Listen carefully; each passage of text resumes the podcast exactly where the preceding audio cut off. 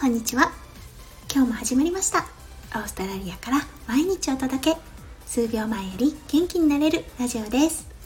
このラジオでは弓嫁が感じたオーストラリア生活嫁ママ目線のハッピーライフの作り方レベルが低い幸せメガネの作り方へえほう くすをリスナーさんとシェアをしてハッピーピーポーを作っていこうというチャンネルです。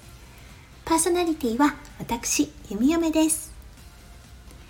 お昼になりましたね。皆さんどんな午後のひとときをお過ごしでしょうか？弓嫁は今日は休日出勤で看護のお仕事に来ています。なのでこの配信は昨日撮ったものとなるのですが今日も配信させていただきたいと思います。さて先日ですね YouTuber 夫翔ちゃんのオンラインサロンで交流会というものに初めて参加させてもらいました。その時翔ちゃんが時間をちょっと取ってくれて弓嫁が今やってる活動をシェアさせていただく時間を設けてもらったんですね。であのふと気づいたんですが私チャンネル名 YouTuber 勝利の嫁っていう風に掲げさせていただいているのですがそこまで翔ちゃんのことを喋ってないなと思ってしまったので 今日は翔ちゃんについてちょっとお話をしたいと思います。これからちょくちょく翔ちゃんを題材にしたテーマで発信をしていきます。なので翔ちゃんファンの皆さんお待たせいたしました。それでは始めさせていただきます。そうですね今日は何を話そうかな。じゃあまず食生活という形でお話ししていきましょうか。しょうちゃんねチャレンジャーなんです。皆さんもねもう知ってると思うんですけれどもいろんなことにチャレンジします。そして食に関してももちろんそれが当てはまります。しょうちゃんはとても本をよく読む人なのでいろんな方の著書を読まれその中にももちろんダイエット法食事法というものも含まれています。そして何年か前に始めたことが1日2食。ね、サロンの方はもうご存知かと思いますが翔ちゃんは1日2食もしくは1食の食事法を取り入れています。翔ちゃんと私にたまたま会っていたということで万人に当てはまるものではありませんので皆さんもしあの真似される方がいたらまず自分のお体の方に聞いてみてくださいね。やってみて調子がいいのであればその食事法はあなたにも合っています。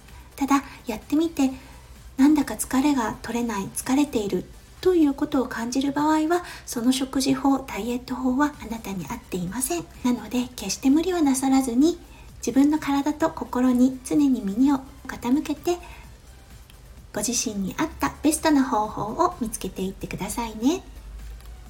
はいそうなんです。なので朝起きてまず翔ちゃんがすること。朝一杯のお水を飲む。そして目覚めの一杯。私たちはコーヒーを飲みます。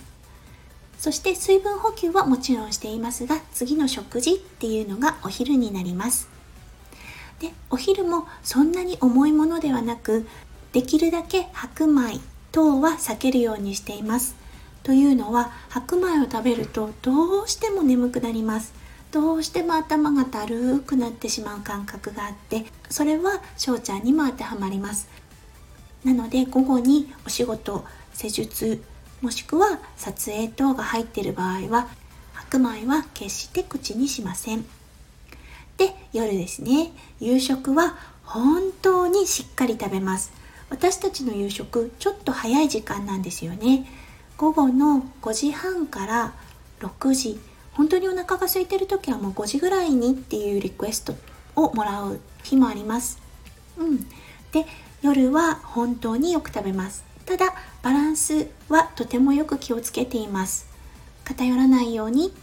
そして翔ちゃんが長い間自分の体であの試した合う合わないの食品ね、すごく意外って思うかもしれないですけど翔ちゃんはニンニクが合わないんです。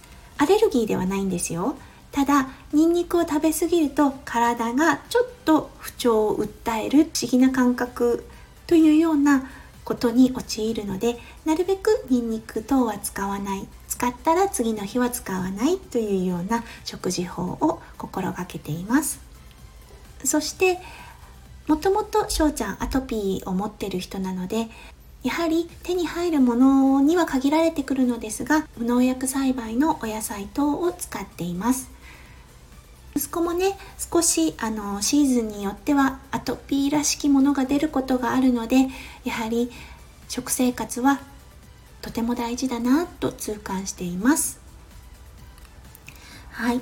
そして食事が終わってで翔ちゃんはお仕事に戻るのですがその間にハーブティー等を飲んで夜に備えます。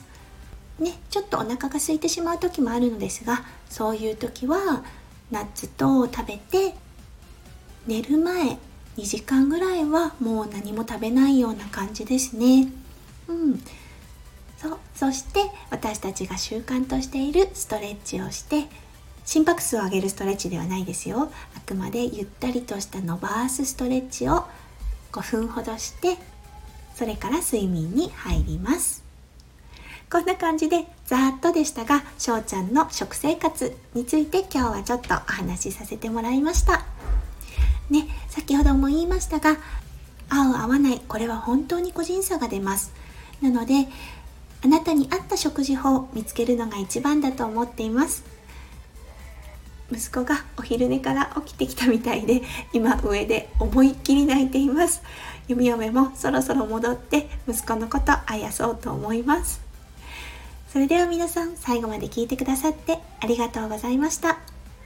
また明日配信するね。それじゃあね。バイバイ。